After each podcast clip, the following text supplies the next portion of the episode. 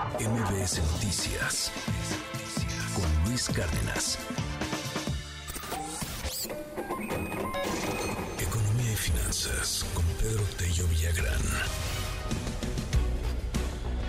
Diputados aprueban ley de ingresos del próximo año con únicamente tres cambios. Ahora va el turno de los senadores a ver si lo ratifican o los rectifican. Querido Pedro, te mando un abrazo. ¿Cómo estás?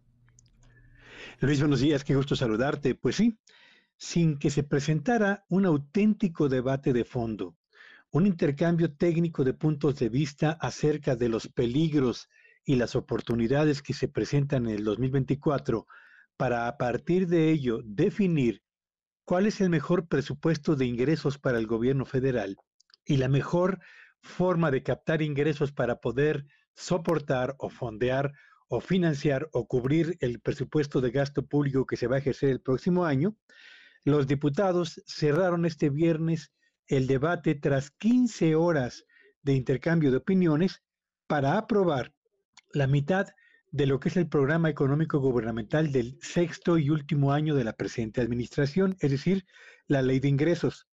¿Qué fue lo que aprobaron en sentido estricto los legisladores? En primer lugar, que el monto de los ingresos esperados para el año 2024 será de 9.6 billones de pesos, una cifra por supuesto sin precedentes en la historia del país. Sin embargo, de esa cantidad, Luis Auditorio, 1.9 billones de pesos corresponderá a endeudamiento interno y endeudamiento externo que el gobierno realizará para poder financiar sus obras emblemáticas o la culminación de las mismas.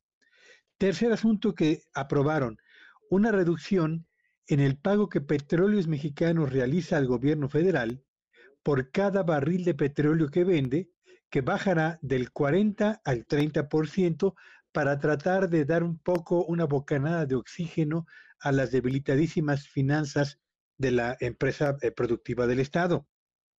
Aprobaron también retener el 0.5% de los intereses generados en los ahorros o en la inversión de los cuentavientes bancarios.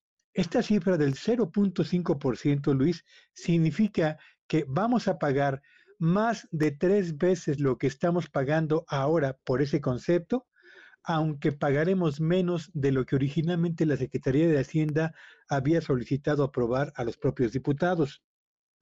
Y por último, aprobaron también que la enajenación de activos que se dedican a la, al suministro y a la transmisión de energía eléctrica por parte de la Comisión Federal de Electricidad sean no sean considerados como una venta cuando se presente algún eh, proyecto de reorganización interna de esa empresa productiva para evitar que eso se convierta al mismo tiempo en generadora de impuestos que tenga que pagar la Comisión Federal de Electricidad. Así que 15 horas le tomó a los diputados aprobar la ley de ingresos para el 2024 y ahora ha pasado, como bien lo ha señalado Luis, al campo de los senadores, quienes tendrán hasta el martes de la próxima semana, es decir, el martes 31 de octubre, para ratificar lo aprobado por los diputados o rectificar alguno de los conceptos que los legisladores de la Cámara Baja han aprobado.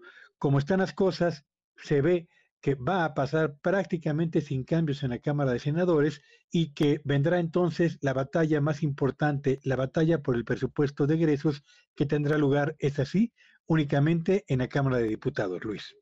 Gracias, como siempre, querido Pedro, te seguimos en tu red, ¿cuál es?